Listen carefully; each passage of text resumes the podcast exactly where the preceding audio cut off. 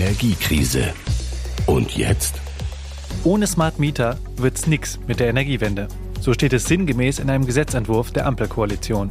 Und der sieht deshalb vor, dass Smart Meter in den kommenden Jahren flächendeckend in Deutschland eingebaut werden. Die Geräte sollen dann massenhaft Daten über den Stromverbrauch der Leute liefern und mit deren Hilfe sollen sich wechselnde Mengen an erneuerbaren Energien besser in die Netze einspeisen lassen. Und Verbraucher sollen Strom sparen können. Wie realistisch ist dieser Plan? Bleibt da der Datenschutz auf der Strecke? Und könnten Hacker diese digital gesteuerte Stromversorgung in Deutschland lahmlegen? Das klären wir jetzt in der neuen Folge. Herzlich willkommen zur neuen Folge Energiekrise und jetzt. Wir zeichnen sie auf am 22. März 2023. Mein Name ist Philipp Bahnsdorf, ich bin Wirtschaftsjournalist beim RBB. Gerade sitze ich im Haus des Rundfunks hier in Berlin und mir zugeschaltet ist Ute Scheins in Köln.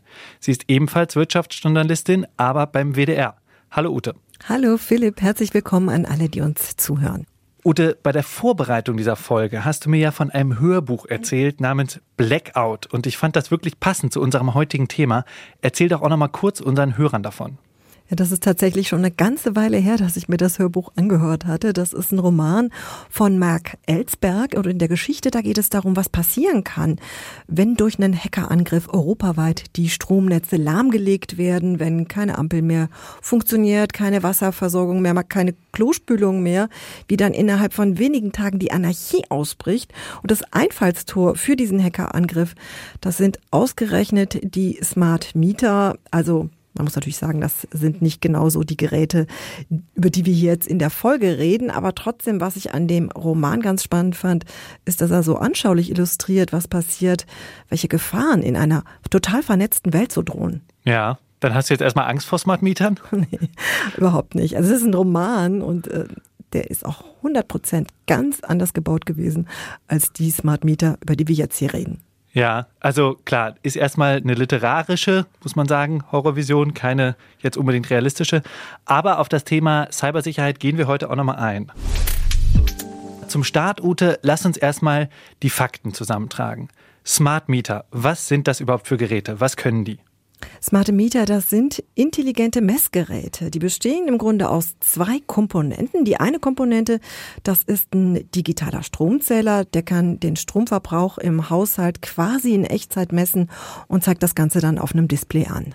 Okay, also anders als bei mir jetzt zu Hause, da läuft ja noch so dieses bisschen archaisch anmutende Rädchen immer so im Kreis mit den Kilowattstunden, die ich verbrauche. Also sowas dann nicht. Nee, sowas nicht. Das kannst du dann für meditative Zwecke nutzen, wenn du sich dieser Zähler so langsam dreht. Nee, das ist ein analoger Zähler, der reicht für einen Smart Meter nicht. Ich brauche einen digitalen Zähler. Der ist aber von alleine auch noch nicht so wahnsinnig smart. Im Gegenteil, der, der weiß auch nichts, sondern der ist einfach nur digital und misst und speichert den Stromverbrauch. Intelligent wird der Zähler erst in Kombination mit so einem Kommunikationsmodul, sorry, dass das jetzt ein bisschen äh, technisch wird.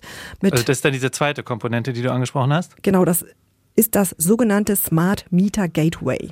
Im Grunde ist es eine standardisierte Datenschnittstelle. Darüber kann das Smart Meter Daten senden und empfangen, also kommunizieren und zwar in zwei Richtungen. Zu mir ins Haus, zu meinen Geräten, aber auch nach draußen in die Welt, zum Beispiel konkret äh, zum Netzbetreiber und Stromanbieter. Ich als Stromverbraucherin habe von der ganzen Sache aber auch was. Ich habe über das Smart Meter die Möglichkeit, mir ganz detailliert im Tagesverlauf, im zeitlichen Verlauf mir aufschlüsseln zu lassen, wie viel Strom ich verbraucht habe. Zum Beispiel geht das Ganze mit einer App oder über ein Webportal dass das dann ganz äh, übersichtlich anzeigen soll. Außerdem soll ich über das Smart Meter auch größere Stromverbraucher wie zum Beispiel die Ladestation vom E-Auto oder die Wärmepumpe oder die Waschmaschine intelligent steuern können. So ja. ist die Vision. Also über Verbraucher reden wir ja später nochmal, was das genau für die auch für Möglichkeiten mit sich bringt. Ja, es gibt aber in puncto Steuern auch noch einen Punkt, über den zurzeit heftig diskutiert wird. Das ist, äh, dass die Bundesnetzagentur gerade dabei ist, einen Eckpunkteplan zu erarbeiten, der festlegen soll, in welchen Fällen und auch wie die Netzbetreiber eingreifen dürfen. Im Notfall zum Beispiel die Stromversorgung regulieren, etwas drosseln dürfen von meiner Ladestation fürs E-Auto oder von der Wärmepumpe, wenn wenn im Notfall eine Überlastung der Netze droht. Die Details stehen aber noch nicht fest, also ist alles noch nicht in trockenen Tüchern, aber es gibt da schon ganz viel Zoff zu. Ja, klingt auch ein ganz klein bisschen abenteuerlich, finde ich. Man muss mal warten, was da noch kommt. Klar ist ja aber auf jeden Fall, Stromversorger und Kunden erfahren genauer, wann, wo, wie viel Strom verbraucht wird und man soll dann den Stromverbrauch besser planen können. Aber es heißt ja auch immer, Smart Meter sind unbedingt nötig, damit die Energiewende gelingt. Wieso ist das so, Ute? Die Smart Meter, die sollen erstmal dabei helfen, die Energiewende technisch so zu organisieren, dass auch die Netze stabil bleiben. Denn mit dem Ausbau der Erneuerbaren schwankt das Angebot an Strom deutlich stärker, als es mit den fossilen Energien der Fall gewesen ist. Ganz einfach, weil nicht immer die Sonne scheint und auch der Wind nicht immer gleichmäßig äh, zur Verfügung steht. Dazu kommt, dass der Strombedarf wächst, einfach mit den vielen Wärmepumpen und den E-Autos, die demnächst an unseren Netzen hängen und gleichzeitig auch viel mehr Stromkunden Strom selber produzieren über PV-Anlagen auf dem Dach. Um all das zu managen, müssen die Netze so ausgebaut sein, dass die Stromerzeugung und auch der Verbrauch möglichst gut zusammenpassen. Dafür brauchen die Netzbetreiber Daten, mehr Daten als sie haben und diese Daten sollen ihnen die Smart Meter auch liefern. Und diese komplexe Planung, die wird ja massiv werden, ne? wenn man sich mal anguckt, dass ja 2030 80 Prozent des Stroms in Deutschland aus erneuerbaren Energien kommen sollen. Und das wird ja an tausend verschiedenen Stellen entstehen und nicht mehr an so einigen wenigen äh, Kohle- oder zum Beispiel Atomkraftwerken. Das ist also ein riesiger Planungsaufwand und die Smart Meter sollen die Datengrundlage liefern. Aber kannst du es noch mal ein bisschen genauer erklären? Diese Daten, die dann entstehen, was wird dann konkret mit denen gemacht? Die werden zum einen genutzt, um den Netzausbau vernünftig zu planen, damit die Netzbetreiber wissen, wo genau sie die Netze ausbauen müssen. Dafür brauchen sie eben die Daten in den Straßen auch zu den Stromverbräuchen, damit sie die Netze eben ausbauen, dass es günstig ist. Netzausbau kostet Geld. Das ist Geld, das wir über die Netzentgelte insgesamt alle bezahlen müssen. Deswegen ist es schon sehr gut, wenn das nicht so viel kostet. Ein weiterer Punkt ist, dass mit Hilfe der Daten Verbraucherinnen und Verbraucher in die Lage versetzt werden, dynamische und variable Stromtarife zu nutzen. Die Idee dahinter ist, dass dann zum Beispiel, dass ich dann die Waschmaschine anschmeißen kann oder das E-Auto laden, wenn der Strom besonders günstig ist und es auch für die Netze gut ist, wenn ich den Strom dann auch verbrauche. Das ist so ein bisschen die Vision hinter der ganzen Sache. Ja, also es geht auch um Netzausbau da gibt es ja jetzt verschiedene. Es gibt die Übertragungsnetze, die das über weite Strecken transportieren, die etwas regionaleren Verteilernetze. Über welche Netze reden wir da? Es geht bei der ganzen, äh, bei den Smart Mietern und auch bei der Digitalisierung der Energiewende. Jetzt geht's hier um die Netze, die den Strom tatsächlich bis zu dir ins Haus liefern sollen. Das sind die Verteilnetze und die werden von den Verteilnetzbetreibern betrieben. Die Verteilnetzbetreiber, die wollen jetzt aber wissen, in welchen Straßen es genau wo in Zukunft eng werden könnte in den Netzen, damit sie die Netze dann auch zielgenau ausbauen und vielleicht auch zusätzlich noch über die Auslastung der Netze, über die Preisgestaltung, also die Preise für Strom steuern. Doch dafür brauchen die Netzbetreiber eben auch genau die Daten darüber, wann, zu welcher Zeit es wo, in welcher Straße genau wie viel Strom verbraucht wird und wo es möglicherweise eng werden könnte. Das ist nämlich eine Ebene, auf der die Netzbetreiber bisher blind gewesen sind und mit den Smart Mietern bekommen sie sozusagen Augen. Also ich halte fest, damit die Stromleitungen wirklich zielgenau ausgebaut werden können, um die erneuerbaren Energien gut einzusetzen, dafür braucht es die Daten der Smart Mieter.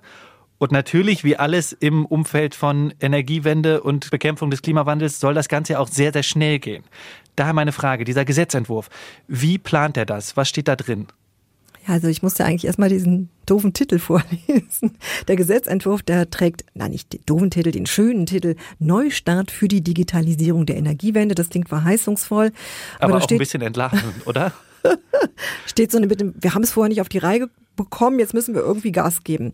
Da steht sinngemäß drin, dass die intelligenten Strommessgeräte, also die Smart Meter, nahezu flächendeckend in möglichst kurzer Zeit verbaut werden sollen und dieser, damit das gelingt, soll der Einbau unbürokratischer laufen, weil da gab es zum Teil, ich kann es nicht anders ausdrücken, vorher eine ganze Reihe von sehr seltsamen und weltfremden Auflagen. Ja, da Bürokratie ist, die, ist, ja so ein bisschen ja. das ewige Thema ne? in Deutschland. Genau, genau. In Deutschland ist es ein Thema, in Italien, in Schweden, in Niederlanden, äh, die sind schon viel, viel, viel weiter mit dem ganzen Smart Meter Thema.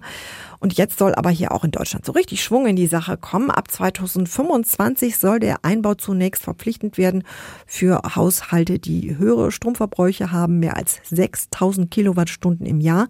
Das ist ein Verbrauch, den du mit einer Wärmepumpe oder einem E-Auto schon ganz schön schnell erreichen kannst.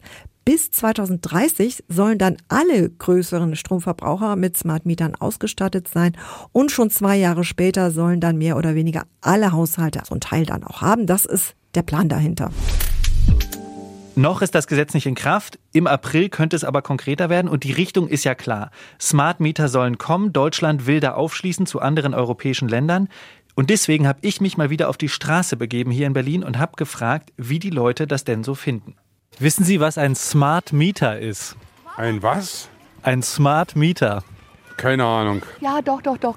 War gestern was im Fernsehen. Das ist ein intelligentes Messsystem, mit dem man die Zähler von Strom ausstattet. Prinzipiell muss ich sagen, finde ich ja Big Data als, als Konzept für solche Lösungen ja adäquat. Die Frage ist halt, wie es halt umgesetzt werden kann. Also grundsätzlich von der Logik her finde ich es nicht schlecht, dass halt der Strom so eingesetzt wird, tatsächlich wie er gebraucht wird. Ich bin eigentlich immer pro Digitalisierung. Ich bin ja selber in der IT, also bin ich natürlich auch voll dafür. Gibt es da denn auch Sorgen bei Ihnen rund um dieses Thema digitale Stromablese? Keine Ahnung, dass es da irgendwie Ärger gibt mit den Eltern oder so, wenn man zu viel Strom verbraucht vielleicht. Ist halt immer eine Frage auch des Datenschutzes wahrscheinlich. Also da spielen ja wahrscheinlich ganz viele Faktoren auch mit rein. In Potsdam ist das ganze Rathaus flachgelegt worden durch einen Hackerangriff. Die sind nicht groß vernetzt, aber die Hackerangriffe sind schon da. Je mehr ich vernetze, desto mehr muss ich auch in Sicherheit investieren. Ja, so ein bisschen für alles braucht man auf einmal eine App. Hier eine App, da eine App. Erst lahmt Deutschland hinterher mit Digitalisierung und auf einmal soll das alles schwuppdiwupp so passieren und die Leute müssen sich anpassen und nicht umgekehrt. Also das finde ich definitiv gut, wenn Smart wirklich für schlau steht und nicht für Smart für eine Interessensgruppe. Wenn es für alle von Vorteil ist, dann kann das tatsächlich natürlich auch dazu beitragen, ökologische Ziele zu erreichen, also CO2-Emissionen zu reduzieren. Ja, also viele Leute, mit denen ich gesprochen habe, wussten ehrlich gesagt zunächst mal gar nichts mit dem Begriff anzufangen. Ähm, ich habe es dann immer so ein bisschen erklärt, manche hatten auch schon was davon gehört und da war die überwiegende Stimmung eigentlich schon ganz positiv. Ich fand die erstaunlich aufgeschlossen. Also die sehen ja, die Leute sehen ja mehr die Möglichkeiten als jetzt äh, mögliche Gefahren. Das ist ja eigentlich ganz ähm, zuversichtlich, würde ich sagen, war so die Stimmung. Ja, nee, den Eindruck hatte ich auch. Aber dann lass uns doch noch mal schauen, Ute, was bedeutet das Ganze denn wirklich für Verbraucher? Für Verbraucher hat die ganze Sache den Vorteil, dass sie erstmal mit den Smart Mietern einen besseren Überblick über ihre Stromverbräuche bekommen. Ne? Und das auch sehr in Echtzeit. Das kann auch schon helfen, die Stromfresser, die ich im Haus habe, besser zu finden. Wenn ich zum Beispiel gestern einen Kuchen gebacken habe und sehe, dass ähm, ja anschließend der Stromverbrauch wahnsinnig in die Höhe geschossen ist, dann ist das entweder ein Signal, ich sollte es mit dem Backen lassen, oder aber, dass möglicherweise mein Ofen einfach äh, ja seine besten Jahre hinter sich hat und das Ding vielleicht mal austauschen. Das heißt, das ist so, so, so, eine, so ein Punkt, den ich äh, nutzen kann. Außerdem kann ich mit einem Smart Meter auch sogenannte variable oder dynamische Stromtarife nutzen, mit denen ich im Idealfall auch ordentlich Geld sparen kann, wenn es mir gelingt, den Strom dann möglichst dann zu verbrauchen, wenn er günstig ist. Das ist natürlich besonders sinnvoll für Stromkunden, die wirklich steuerbare Lasten haben, wie E-Autos oder zum Beispiel Wärmepumpen oder Waschmaschinen. Ja, aber also dynamische Stromtarife hast du ja schon mal erwähnt, aber so richtig, ehrlich gesagt, die riesige Auswahl ist mir da jetzt bisher nicht begegnet. Nee, das auch tatsächlich in meinen Augen ein Henne-Ei-Problem. Es gibt halt noch nicht viele Smart Meter, es sind noch nicht so viele eingebaut. Deswegen machen auch die dynamischen Stromtarife noch nicht so wahnsinnig viel Sinn. Umgekehrt ist es so, sobald die ja wirklich kommen, also in der Breite ausgerollt werden, die Smart Meter werden auch die, ähm, wird das Angebot wachsen. Ab 2025 müssen alle Stromversorger so einen dynamischen oder variablen Stromtarif anbieten können. Das Prinzip bei diesen dynamischen Tarifen ist ja zum Beispiel, dass du keinen festen Strompreis mehr hast, sondern dass sich dein Strompreis nach den Preisen an der Strombörse richtet. Und da können die Preise über den Tag verteilt und nachts auch extrem schwanken. Ja, und das liegt ja unter anderem zumindest auch gerade an den erneuerbaren Energien, je nachdem, wie viel Sonne scheint und wie stark der Wind weht. Ja, genau. Dann ist der Strompreis, gerade wenn viel Sonne scheint oder kräftig der Wind bläst, in der Regel im Keller und Strom super günstig. Da hattest du aber in der Vergangenheit nicht viel von, weil du hast ja immer das Gleiche gezahlt. Das soll aber in Zukunft anders sein. Dann hast du die Chance als Privat privater Stromkunde auch äh, dir so einen dynamischen oder flexiblen Tarif zu besorgen. Und kannst dann eben auch von schwankenden Strompreisen profitieren, die natürlich nicht immer zum Voll, äh, Vorteil sind. Mit dynamischen äh, Strompreisen ist es auf jeden Fall nicht so wie, wie mit deinen bisherigen festen Strompreisen, wo du halt pro Kilowattstunde immer dasselbe zahlst, egal wann du den Strom verbrauchst. Ja, aber woher weiß ich denn dann, wann ich jetzt äh, zum Beispiel günstig das E-Auto laden kann oder die Wärmepumpe laufen lassen kann? Die Information sollst du idealerweise von deinem Stromversorger bekommen. Also dann kriegst du zum Beispiel dann am Vortag die Info, äh, wann du vielleicht nachts äh, dann dein E-Auto am besten laden kannst, weil dann der Strom nur noch 16 Cent kostet, weil zusammen mit der Wetterprognose äh, halt der Versorger weiß, er kann dir dann den Preis für 16 Cent die Kilowattstunde anbieten. Also das ist schon eine coole Sache. Die Info kommt von einem Stromversorger und wie die dynamischen Stromtarife aber insgesamt in Detail funktionieren, das hat mir Marion Nölken genauer erklärt. Sie ist Deutschlandchefin bei Tibber. Das ist ein Anbieter von dynamischen Tarifen. Und lass uns doch einfach mal reinhören, was die mir genau gesagt hat. Was wir jetzt machen, ist eben genau diese Preise und diese Schwankungen an die Haushalte auch selber weiterzugeben. Das heißt, wenn wir besonders viel grünen Strom im Mix haben, dann fallen die Preise und mit einem dynamischen Tarif kann man dann davon eben auch profitieren. Und wenn wir dann durch ein Preissignal den Leuten zeigen können, jetzt wäre es gut, Strom zu verbrauchen. Das heißt zum Beispiel Elektroauto laden, Waschmaschine anschmeißen, alles, was vielleicht ein bisschen mehr Strom verbraucht. Dann kann man schon, je nachdem, wo man vorher war, so zwischen, zwischen 20 und 30 Prozent der Kosten sparen. Ja. Äh, man sieht immer ab 13 Uhr ähm, die Preise für den Folgetag.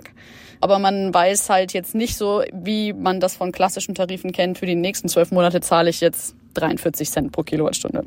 Ja, das hört sich doch super spannend an.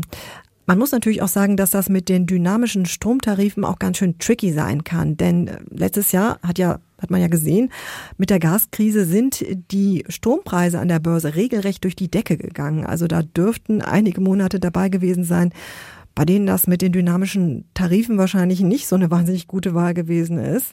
Das kann man wohl sagen, ja. Da sind nämlich die Leute mit den festen Preisen deutlich besser vor den extremen Preisschwankungen geschützt gewesen.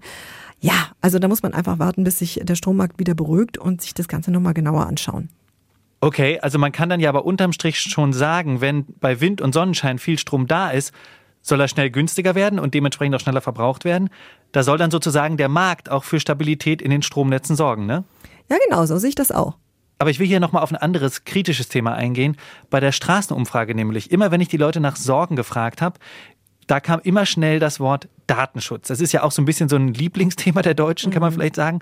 Wie sicher sind meine Daten im Smart Meter, Ute? Ja, also vom Gesetz her sind die Daten schon sicher, weil die Anforderungen an die Technik, die sind hoch und äh, die müssen auch äh, vom Bundesamt für Sicherheit in der Informationstechnik zertifiziert sein. Aber die Technik, keine Technik, die ist vollkommen sicher. Alles, was per Funk oder per Kabel irgendwie übertragen wird, das kann theoretisch auch äh, von Kriminellen abgegriffen werden. Das sind ja durchaus auch sehr sensible Daten, weil sie viel, also die Stromverbräuche ja ganz viel auch über die Bewohner eines Hauses aussagen, wie sie sich verhalten.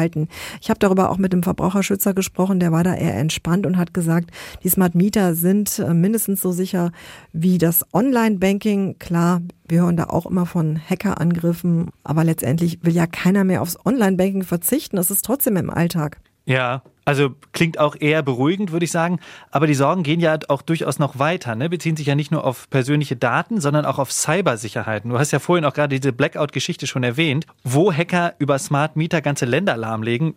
In dieser fiktiven Geschichte nochmal betont. Ich habe dennoch darüber mal mit Ahmad Reza Sadeghi gesprochen. Der ist nämlich Experte für Informationssicherheit an der TU Darmstadt. Und ich habe ihn gefragt, wie realistisch so ein Szenario ist wenn man eine Schwachstelle in Smart Meter findet, die zum Beispiel bei allen Smart Meter, die von einer Firma kommen, bestehen, dann kann man die alle angreifen, zum Beispiel durch ein sogenannten äh, Schadcode-Update. Ja, wenn man kein sicheres Update-Verfahren hat, da könnte man natürlich regional angreifen. Und wenn Smart Meter von einer Firma überall installiert sind, dann kann man auch überregional angreifen. Weiter kommt dazu, dass wenn diese Smart Meter mit dem Betreiber verbunden sind und der Kanal zwischen dem Smart Meter Gerät und Betreiber gehackt wird, dann hat man natürlich auch indirekt Zugriff auf Server von äh, Betreibern. Also das heißt, so regelmäßige Software-Updates, die könnten Hacker nutzen, um Smart Meter zu manipulieren. Bei Handys oder PCs gibt es solche Fälle ja auch. Aber natürlich kann man auch was dagegen machen. Und auch darüber habe ich mit Herrn Sadegi gesprochen. Wenn ich jetzt optimistisch die Berichte und die Dokumente, die Bundesregierung bzw. auch andere publizieren, mir anschaue, denke ich, dass sie auf einem guten Weg sind, um beispielsweise Standardsicherheit exakt einzusetzen. Ob das Kryptographie ist, die Daten müssen verschlüsselt sein, die Verschlüsselung darf, die Implementierung dürfen keine Implementierungsfehler oder keine Lücken haben. Und ich denke, für, für Sicherheitsexperten, diese Sachen sind Standard. Aber bei vielen Unternehmen werden halt auch Standardsachen manchmal nicht richtig eingesetzt. Und deswegen gibt es auch immer wieder Sicherheitsprobleme. Daher ist es wichtig, dass man bei den Betreibern äh, ich nehme es sehr stark an, dass sie über genügend Mittel äh, verfügen, um Sicherheitsexperten einzusetzen. Bei den Geräteherstellern hoffe ich sehr stark, dass durch Einmischung von BSI und die, äh, die Sache mit der Zertifizierung, dass Datenschutz und Sicherheitsstandards eingehalten werden. Also man kann diese digitalen Stromnetze schon schützen, es kommt nur darauf an, dass die Unternehmen das auch machen. Und da sieht der Herr Sadegi das BSI, also das Bundesamt für Sicherheit in der Informationstechnik, in der Pflicht. Die sollen darauf achten, dass das auch passiert. Ich würde sagen, es wäre gut, wenn dabei nicht wieder zu viel lähmende Bürokratie entsteht. Aber nochmal ganz konkret, Ute, du hast ja gesagt, ich kann als Verbraucher jetzt schon so einen Smart Meter anfordern. Wie kriege ich den?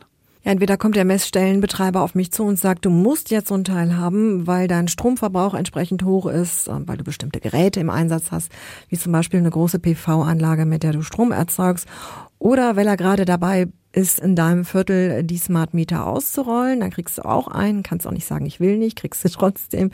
Oder du sagst, ich will jetzt so ein Teil haben, obwohl ich eher so ein kleiner Stromverbraucher bin. Dann meldest du dich beim Messstellenbetreiber und dann muss der dir, zumindest nach dem Gesetzentwurf, innerhalb von vier Monaten so ein Teil einbauen. Und was zahle ich dafür? Das Gesetz hat die Kosten dafür jetzt auch gedeckelt und hat angekündigt, dass äh, die Kosten für den Standardfall auf 20 Euro maximal sich pro Jahr belaufen sollen. Bisher ist es deutlich teurer gewesen. Da hat so ein Smart Meter bis zu 100 Euro im Jahr gekostet. Das heißt, es war für viele einfach nicht attraktiv, überhaupt mit dem Teil zu arbeiten. Also das soll deutlich günstiger werden. Die Kosten für den Betrieb der Zähler, die sind natürlich trotzdem da.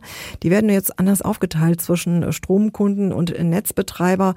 Verbraucherschützer warnen allerdings, die sagen, ja, okay, wenn jetzt eben die Netzbetreiber einen höheren Teil dieser Kosten für die Zähler übernehmen müssen, dann legen die das nachher wieder über die Netzentgelte um. Also muss man schon schauen, was da am Ende rauskommt. Wobei du ja auch schon gesagt hast, an anderer Stelle könnten die Netzentgelte ja auch günstiger werden. Ne? Mit denen ja. bezahlt man ja auch den Netzausbau. Und wenn der jetzt sozusagen zielgenauer und deswegen sparsamer äh, passieren kann, spart man da ja auch wieder Geld als Verbraucher. Ja, oder der Netzbetreiber geht auf dich zu und sagt, du Philipp, wenn wir dein Laden deines E-Autos ab und an mal drosseln dürfen, wenn es eng wird, dann zahlst du weniger Netzentgelte, da kannst du damit sparen. Also ich sage einfach mal, mit dem mit Speck fängt man Mäuse. Wo wir gerade beim Thema Netzausbau sind. Die Visionen um intelligente Netze, die gehen ja schon sehr, sehr weit. Und Ute, du hast ja auch darüber mit einem Experten geredet. Lass mal hören, was hat er dir so erzählt? Ja, ich habe mit Professor Volker Quaschning gesprochen. Der ist Professor für regenerative Energiesysteme an der Hochschule für Technik und Wirtschaft in Berlin. Herr Professor Quaschning, wie bewerten Sie die Pläne der Bundesregierung, die Digitalisierung in den Netzen zu beschleunigen, damit wir bei der Energiewende einfach schneller vorankommen? Wie bewerten Sie die Pläne? Es ist dringend erforderlich, dass wir wirklich bei der Digitalisierung vorankommen. Wir haben ja das Problem, dass wir die erneuerbaren Energien, Solar- und Windenergie sehr schnell ausbauen wollen und auch müssen, um unsere Klimaschutzziele zu erreichen. Nur dann werden wir auch sehr schnell an einen Punkt kommen, wo wir zeitweise viel zu viel Strom im Netz haben, anderen Zeiten viel zu wenig. Und dann kann man natürlich auch Speicher bauen, die sind aber teuer. Und einfach über intelligente Netze kann man diesen Speicherbedarf deutlich reduzieren und damit die Energiewende wesentlich einfacher machen. Deswegen ist es sehr wichtig. Ist auch gut, dass die Bundesregierung das auf dem Schirm hat. Aus meiner Sicht geht das alles noch ein bisschen zu verhalten und viel zu langsam, weil wenn wir wirklich diese Ausbaugeschwindigkeit für Solar- und Windenergie an den Tag legen, dann muss da sehr rasch was passieren. Und äh, wir reden schon sehr lange über intelligente Netze und Smart Meter. Viel passiert ist dann dann noch nichts. Und das muss sich natürlich jetzt erstmal ändern. Ja, jetzt soll ja in den Plänen der Bundesregierung soll ja der Smart Meter oder die Smart Meter eine ganz zentrale Rolle spielen bei der Energiewende. Wie sehen Sie das? Ist die Bundesregierung da auf dem richtigen Weg? Also ist das die richtige Drehschraube oder sehen Sie da vielleicht noch ganz andere Möglichkeiten? Ja, die Smart Meter sind ein Baustein. Wir reden bei den Smart Metern schon sehr, sehr lange über diese Technologie. Der Rollout sollte, hätte schon vor vielen Jahren stattfinden sollen. Und mittlerweile ist das, was man auch ausrollen will, zum Teil durchaus veraltet. Das heißt, man muss äh, hier weiterdenken und man muss natürlich auch sich die Frage beantworten, was will ich mit dem Smart Meter nachher anfangen? Also das heißt, nur wenn ich jemand einen intelligenten Zähler ins Haus packe, aber der am Anfang, äh, Ende dann gar nichts macht, weil ich da gar nicht mir überlege, wie steuere ich das ganze System, bringt der auch nichts. Das heißt also, man braucht wirklich äh, was aus dem ganzen Guss. Man muss sich überlegen, was passiert, was mache ich mit den Mengen, wie kann ich, was, was möchte ich überhaupt erreichen? So ein Smart Meter, der äh, hat ja erstmal keine Intelligenz, sondern ich muss ihm vom Außen sagen, steuer mir irgendwas, bring die Leute dazu, dass sie das Elektroauto laden, wenn die Sonne scheint und äh, wie wir das erreichen wollen. Das ist noch nicht ganz geklärt und das müssen wir auf alle Fälle auf den Weg bringen. Das heißt, welche Drehschrauben würden Sie dann auch noch drehen oder welche sind noch wichtig, damit wir diesen Strombedarf tatsächlich mit Erneuerbaren decken können und auch gleichzeitig die Netze stabil bleiben? Also welche wichtigen Säulen müssen wir da auch noch beackern? Ja, wir müssen erstmal schauen, dass der Strom möglichst auch dort bleibt, wo er produziert wird. Wir werden ja künftig sehr viele Solaranlagen auf den Dächern haben. Wir werden auch viele Elektroautos haben und Wärmepumpen. Und dann ist es natürlich sinnvoll, dass wenn die Sonne scheint, der Strom möglichst halt direkt vor Ort verbraucht wird. Und das muss man man anreizen. Das heißt, hier muss Intelligenz in die Systeme rein, dass die Wärmepumpe weiß, wann sie möglichst optimal angesteuert wird, dass das Elektroauto auch weiß, wann das äh, entsprechend funktioniert. Für einzelne Haushalte funktioniert das wenn man das so ein privates Smart-System sich einbaut. Aber das müssen wir natürlich jetzt auch ausrollen auf Quartiere. Es muss ja nicht unbedingt sein, dass meine Solaranlage mein Auto lädt. Das kann ja auch das Auto vom Nachbarn laden. Da muss der Strom auch nicht weit transportiert werden. Und äh, dafür müssen wir erstmal die Rahmenbedingungen schaffen, dass wir also, wie gesagt, variable Stromtarife haben, dass wir äh, Energieerzeugergemeinschaften machen können, dass ich also praktisch meinen Strom auch an den Nachbarn liefern kann. Der verbraucht den, ich kann damit Geld verdienen. Das heißt also, diese ganzen äh, Randbedingungen, die im Energiewirtschaftsgesetz noch gar nicht vorgesehen sind, die müssen wir schaffen. Und ich glaube, wenn wir dann erstmal so die Regeln, die groben Regeln schaffen, dass also auch die Menschen die Möglichkeit haben, den Strom wirklich intelligent dort einzusetzen, wo er auch entsteht. Und wenn sich das Ganze auch rechnet, dann wird das auch passieren. Also insofern, da müssen wir die Rahmenbedingungen von politischer Seite öffnen. Wir müssen schauen, dass die Technik dafür bereitstellt. Und dann muss man auf clevere Unternehmen hoffen, die das Ganze dann auch umsetzen. Wenn ich Sie zum Abschluss noch bitten darf, mal so einen Blick in die Zukunft zu werfen. Wie sieht dann die smarte Energiewelt aus? Wie funktioniert das alles? Wie kommen Stromerzeugung, Stromverbrauch durch intelligente Netze möglichst gut zusammen zu möglichst geringen Kosten? Ja, mit möglichst viel Komfort für alle Leute, die da an den Netzen hängen. Also künftig wird das System sehr, sehr spannend sein. Also im Kleinen funktioniert das heute schon sehr gut. Ich selber habe ein Elektroauto. Das wird im Wesentlichen dann geladen, wenn die Sonne scheint im letzten Jahr habe ich 80 Prozent der Autoladung durch eigenen Solarstrom gemacht, natürlich damit auch Geld gespart. Ähm, wenn ich zu viel Solarstrom habe, kann ich den aber zum Beispiel noch nicht mit den Nachbarn austauschen, handeln. Das wird man künftig alles äh, optimieren. Das heißt, wir werden vor Ort dann bei den Menschen, bei den Bürgerinnen und Bürgern die Solarenergie erzeugen, vor den Toren der Stadt die Windenergie. Und immer wenn es dann günstig ist, wird man auch günstige Autoladetarife haben. Die intelligenten Systeme werden den Strom so verteilen, dass der Leitungsausbau nicht groß stattfinden muss, dass wir also schon äh, mit möglichst geringem Ausbau zur Rande kommen. Und dann haben wir natürlich die Möglichkeit, Möglichkeit, als Teil des Systems wirklich das Auto zu laden. Wir werden auch aus den Autobatterien was zurückspeisen.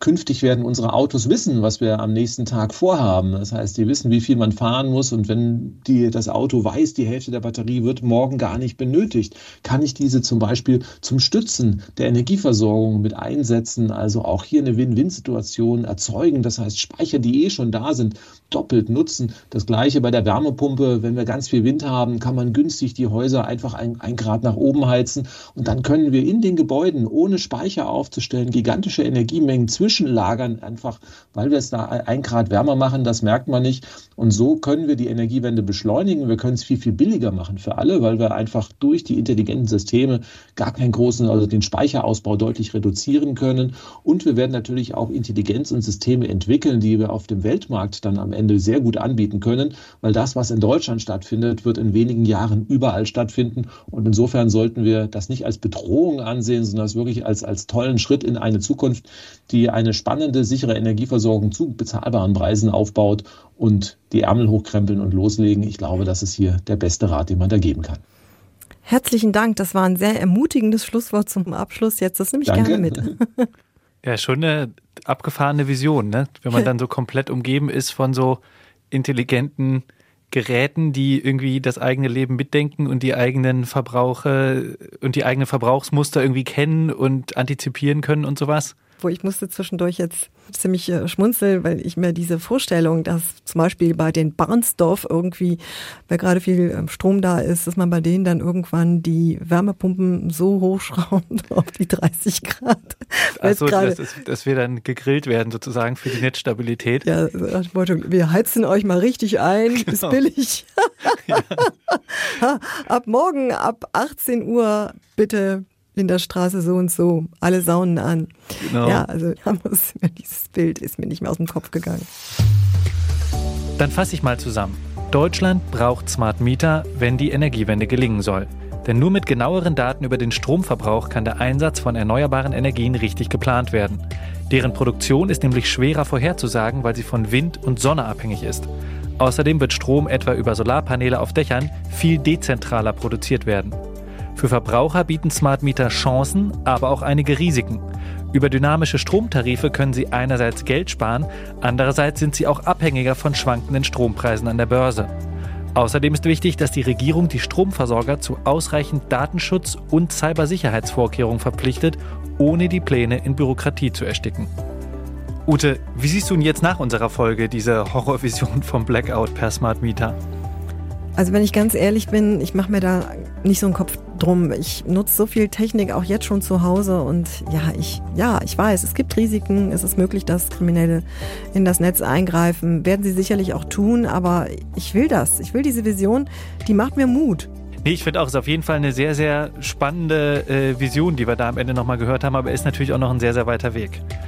Ich habe jetzt aber zum Schluss nochmal zwei Hinweise für unsere Hörerinnen und Hörer. Gerade heute hat nämlich die Bundesnetzagentur Folgendes mitgeteilt. Die Herausforderungen im Stromnetzbetrieb in diesem Winter gingen nicht über das hinaus, was auch in anderen Winterhalbjahren an der Tagesordnung war. Also ich nehme damit, trotz aller Befürchtungen hat Deutschland es gut durch den Winter geschafft. Die ganz große Energiekrise scheint vorläufig abgewendet und damit geht auch diese Staffel unseres Podcasts mit der nächsten Folge zu Ende. Wir behalten die Entwicklung rund um Energie und Wirtschaft aber natürlich weiter für euch im Auge. Und ihr könnt uns auch zu dieser Folge gerne Fragen, Anregungen und Kritik schreiben, nämlich an energiekrise.ard.de. Aber bevor euch ohne unseren Podcast ab übernächster Woche langweilig wird, hier noch mein zweiter Hinweis. Mit Smart Mietern soll ja letztlich auch der Klimawandel bekämpft werden. Der schreitet leider weiter voran. Gerade diese Woche hat der Weltklimarat mitgeteilt, dass das 1,5 Grad Ziel schon in den 2030er Jahren gerissen werden könnte. Und wer von euch jetzt wissen will, was das genau bedeutet, sollte mal in die neue Folge von Kempferts Klima-Podcast reinhören. Da wird das Thema sehr fachkundig erklärt. Link dazu gibt's in den Show Notes. Dann bleibt mir jetzt nur noch zu sagen, tschüss, macht's gut und bis nächste Woche. Tschüss auch von mir. Energiekrise. Und jetzt? Produziert für die ARD von SWR, WDR und HR.